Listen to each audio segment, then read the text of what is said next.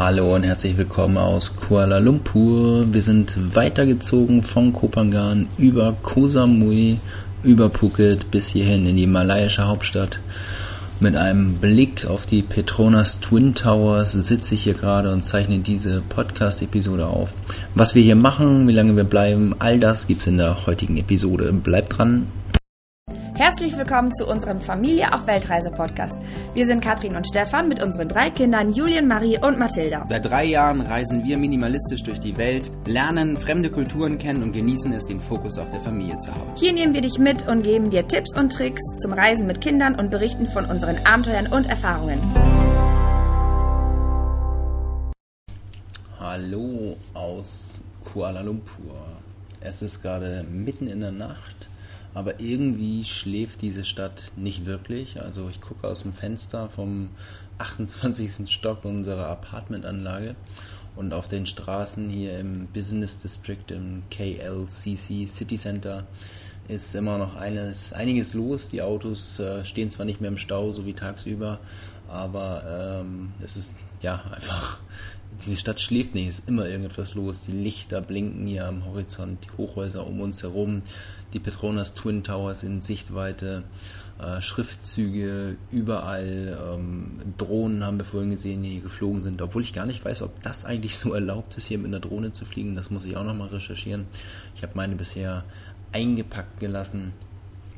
Wir sind gestern Abend angekommen, wir sind vom Kopangan mit der Fähre übergesetzt zu äh, Koh Samui, zur Nachbarinsel, fliegen von dort, ist in der Regel ein bisschen teurer, weil Bangkok Airways eine Monopolstellung auf den Flughafen hat und das normale Fliegen in Asien ja meistens so 20, 30 Euro pro Person kostet mit Fluggesellschaften wie Air Asia, lässt sich der Abflug ab Koh Samui dann doch deutlich teurer gestalten. Da ist man so um und bei 100 Euro aber wir hatten ähm, keine Lust, diesmal komplett aufs Festland rüber, zweieinhalbstündige Fährfahrt, das wollte André auch nicht. Und so haben wir uns entschieden, dass wir alle gemeinsam ab Koh Samui fliegen und von dort nach Kuala Lumpur. Wir hatten einen Zwischenstopp in Phuket, also quasi auf der ähm, Westseite Thailands nochmal, äh, haben aber nur dort den Flughafen gesehen. Alles ging wirklich sehr smooth. Wir hatten einen tollen, angenehmen Flug, beides angenehme Flüge. Der erste Flüge. Der erste war mit einer Propellermaschine, der zweite dann mit einem Düsenjet. Julian würde jetzt genauer euch beschreiben, dass es eine Boeing 737-800 war für die Experten hier unter uns. Und ähm, ja, die Kinder haben das ganz hervorragend mitgemacht. Wir sind gemeinsam mit André und auch Familie Hollacher auf den gleichen Flügen gewesen und sind jetzt hier in Kuala Lumpur in einem 57-stöckigen Hochhaus, ein Rundbau, also unsere Fensterfront hier ist komplett rund und haben dort ein Drei-Zimmer-Apartment für zehn Tage gebucht. Familie Hollacher bleibt nicht ganz so lange, die reisen etwas eher weiter und ähm, ja, das ist erstmal Kuala Lumpur für uns. Ja. Ein kleiner, ich will nicht sagen Kulturschock, aber eben eine komplett andere Welt im Vergleich zu dem, was das Inselleben auf Kopangan hatte. Haben wir jetzt Verkehr ohne Ende, wenig Roller, viel Autos, ähm, viel modernste Technik, Licht, alles was hier, ich habe es eingangs beschrieben, wie es hier aussieht, wenn ich aus dem Fenster gucke. Also erstmal so ein komplett anderes Feld und eine komplett andere Welt und wir freuen uns immer, wenn wir in Städte zurückkommen und freuen uns dann nach wenigen Tagen auch, wenn wir die Städte wieder verlassen. Warum Kuala Lumpur? Das hat mehrere Gründe. Einer der Gründe ist, ähm, Kuala Lumpur hat einen der größten Flughäfen hier in der Region und von hier geht es für uns am 28. Februar direkt weiter nach Afrika. Wir fliegen ja nach Kapstadt, wie die meisten von euch sicherlich mittlerweile schon mitbekommen haben. Und so war es für uns nur logisch, dann von Kopangan aus direkt hier runter zu reisen, statt irgendwie wieder Richtung Norden, Richtung Bangkok zu reisen ähm, oder vielleicht auch von Kopangan irgendwie schon Richtung Afrika zu kommen. Also es macht halt Sinn. Und Kuala Lumpur ist eine Stadt, in der es auch günstig Technik gibt. Also wir werden auch hier nochmal schauen in den Technik-Malls, dass wir das eine oder andere äh, Stückchen ergattern können für unser Technik-Equipment, für unsere YouTube-Videos, was wir dort brauchen. Das lohnt sich immer hier mal vorbeizuschauen, äh, sei es eine Festplatte oder ein Objektiv für die Kamera. Also da äh, macht es immer Spaß, hier mal in den Shopping Malls eine Runde zu drehen. Und wir haben unsere Firma ebenfalls hier in Malaysia registriert und haben Jahresabschluss hier gerade bevorstehend, haben die Dinge noch erledigt. Ja, und dann gefällt uns natürlich die Stadt auch so. Wir haben einen, äh, einen wunderbaren Spielplatz direkt bei den Petronas Twin Towers, der es eben schön macht, mit den Kindern dort mal zu verweilen. Das Wetter ist schön, also die Temperaturen stimmen, um auch mal im Wasserpark zu sein. Und so haben wir doch ein paar Pläne für die nächsten Tage, uns hier einzustimmen auf diese malaiische Kultur, die dann doch anders ist als äh, in Thailand. Man merkt es an so Kleinigkeiten.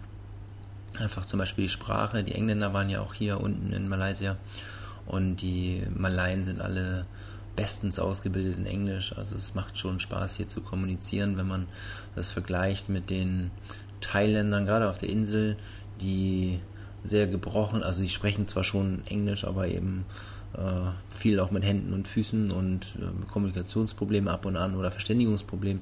Und das gibt es halt hier gar nicht. Also man kann hier ähnlich wie in wie wir es oder wie ich es kenne aus meinem Berufsleben in London problemlos mit den ganzen Malaien kommunizieren. Und selbst die Kinder, ähm, das Englisch der Kinder ist ja auch mittlerweile sehr gut geworden passt hier ideal rein und bringt Spaß. Wir hatten noch eine Geschichte auf dem, auf dem Flug. Ich saß auf dem Flug von Phuket nach Kuala Lumpur. Wir sind mit ähm, Malaysian Airlines geflogen, haben wir natürlich auch Scherze gemacht, ob wir überhaupt ankommen. Aber wir sind sicher angekommen, wie ihr in dieser Podcast-Episode ja auch hört. Saß ich jedenfalls neben einer englischen Polizistin die witzigerweise in der Stadt arbeitet, wo mein Bruder damals ein Praktikum gemacht hat, als er in England gewesen ist.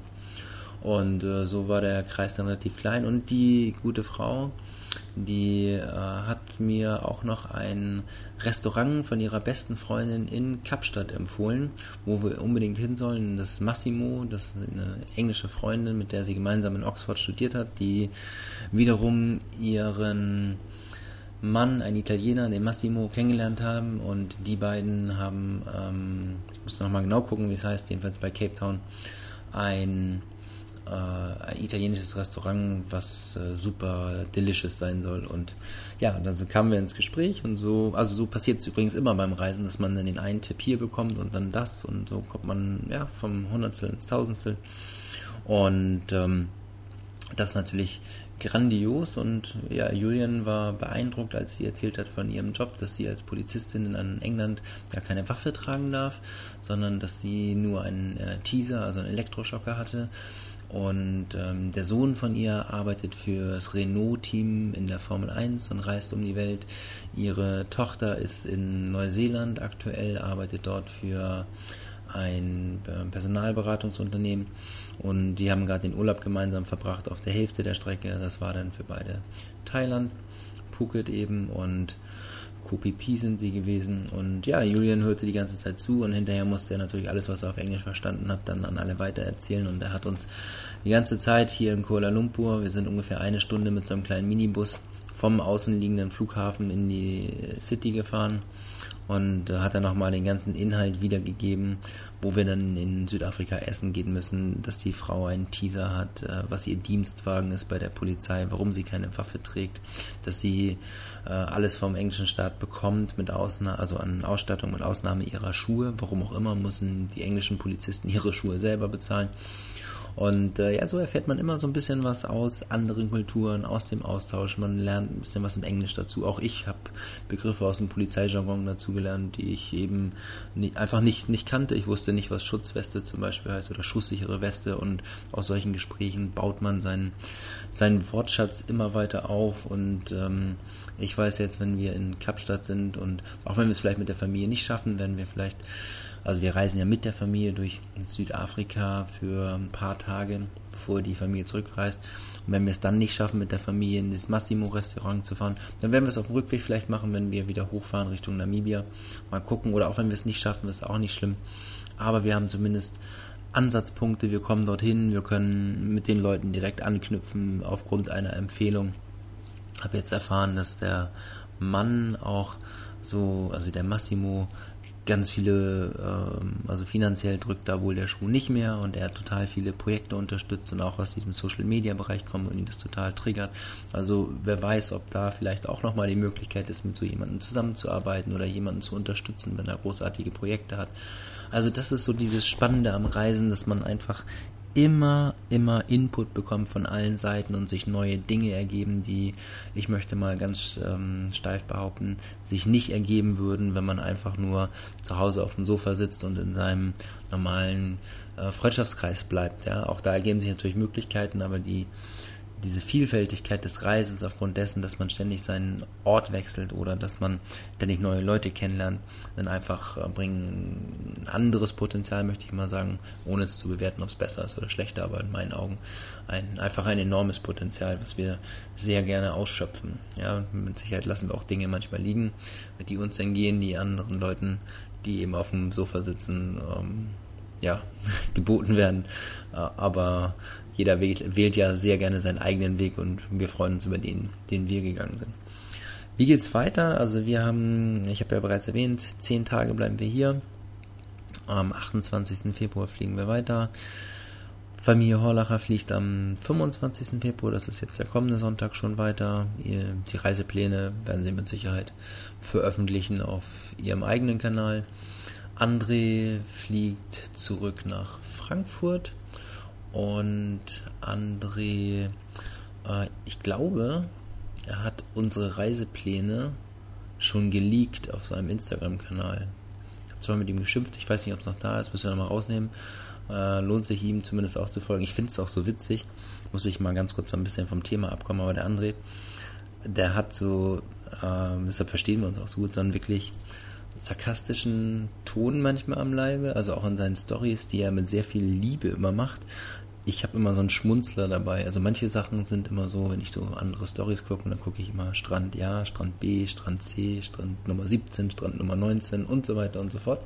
Aber André hat dann immer irgendwo nochmal so, so ein typisch Künstler, irgendwo nochmal ein ganz spezielles GIF versteckt oder hat irgendwie so einen doppeldeutigen Kommentar irgendwo mit drin. Also ich muss, wenn ich mir seine Stories angucke, immer nochmal schmunzeln. Und äh, also wer da auch so wie ich eher humorvoll an solche Sachen rangeht, mit ein bisschen Hang zum Künstlerischen und auch äh, ein bisschen sarkastisch oder auch Satire, kann man auch schon fast sagen, dem, dem sei das mal ans Herz gelegt, dem André zu folgen und ich hoffe jetzt, ich muss mal mit dem Morgen mit ihm sprechen, dass er da die Informationen, wo es für uns nach Afrika dann weitergeht, dass er die Informationen geleakt hat, dass er das mal wieder rausnimmt. Äh, ja, aber schaut mal, vielleicht seid ihr schneller. Und ja, was gibt es noch als Update? Ja, für uns geht es eben dann nach Südafrika. Es ist ein ziemlich langer Flug. Wir fliegen mit Ethiopian Airlines über Addis Abeba, haben dort einen Zwischenstopp von nicht so vielen Stunden, aber schon so, dass wir uns zumindest mal die Beine vertreten können. Den Flughafen selber werden wir nicht verlassen. Und dann geht es über, ich glaube von dort geht es Ach nee, von dort geht es, glaube ich, über Johannesburg haben wir noch einen Zwischenstopp und dann geht es direkt nach Kapstadt runter. Und wir freuen uns natürlich dort dann die Familie zu treffen. Wir freuen uns mit Oma und Opa, Onkel, Tanten, meinem Bruder, natürlich äh, meiner Schwägerin, mein Bruder hat ja geheiratet und äh, das Wichtigste überhaupt natürlich meiner Schwester und ihrem Verlobten. Die beiden werden ja heiraten. Dort unten in Südafrika dann eine fantastische Hochzeit zu feiern. Und ganz viele Freunde kommen noch mit runter und mit dieser Entourage werden wir dann reisen für zehn Tage. Meine Schwester und ihr Verlobter haben dort akribisch alles geplant, wie sich das gehört, wenn man Afrika oder Südafrika erfahren ist. Für die beiden ist es nicht der erste Urlaub dort unten, sondern die haben schon viele Touren organisiert und waren selber auch schon ja, in Botswana und Südafrika bis hin auch zu den, ich hätte jetzt fast gesagt Niagara Falls, aber so heißen die ja gar nicht, sind Victoria Falls in Simbabwe, äh, auch dort oben und äh, Sambia die Ecke. Sambia ist das, glaube ich. Und äh, ja, ich bin mal gespannt, was dort alles im Detail ausgearbeitet wurde. Wir hängen uns einfach mit unserem Auto dran, fahren damit die Tour ab und freuen uns einfach, dass wir ganz, ganz viel Familie auftanken können, bevor wir dann Richtung Namibia äh, durchstarten. Mittlerweile hat sich aus dem Winterlager in Thailand noch eine weitere Familie angehangen, die wir dann ab Windhoek, also nam namibischer Hauptstadt, sich äh, uns anschließen werden. Werden wir einen Teil der Route gemeinsam reisen und für uns geht es dann wieder weiter am Ende bis Kapstadt und für die andere Familie geht es dann bis Johannesburg, wenn ich richtig informiert bin, wo sie dann ja selber ihre Reise weiter fortsetzen und diese Zeit gemeinsam und welche Familie das ist, das folgt dann alles auf unseren Social Media Kanälen. Also bleibt gespannt dran. Ich freue mich, dass ihr heute reingehört habt in diese kurze Update-Episode hier aus Kuala Lumpur. Wünsche dir noch einen wunderschönen Abend, wo auch immer auf der Welt du gerade sein magst. Und ja, vielen, vielen lieben Dank.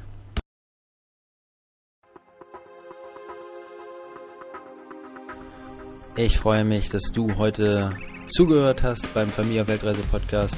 Besuch uns doch auch auf unserer Webseite www.familieaufweltreise.de, bei Instagram Familie auf Weltreise, bei Facebook Familie auf Weltreise oder auch bei YouTube. Lass uns ein Abo da, Familie auf Weltreise. Ganz herzlichen Dank, dein Podcast-Host, der Stefan.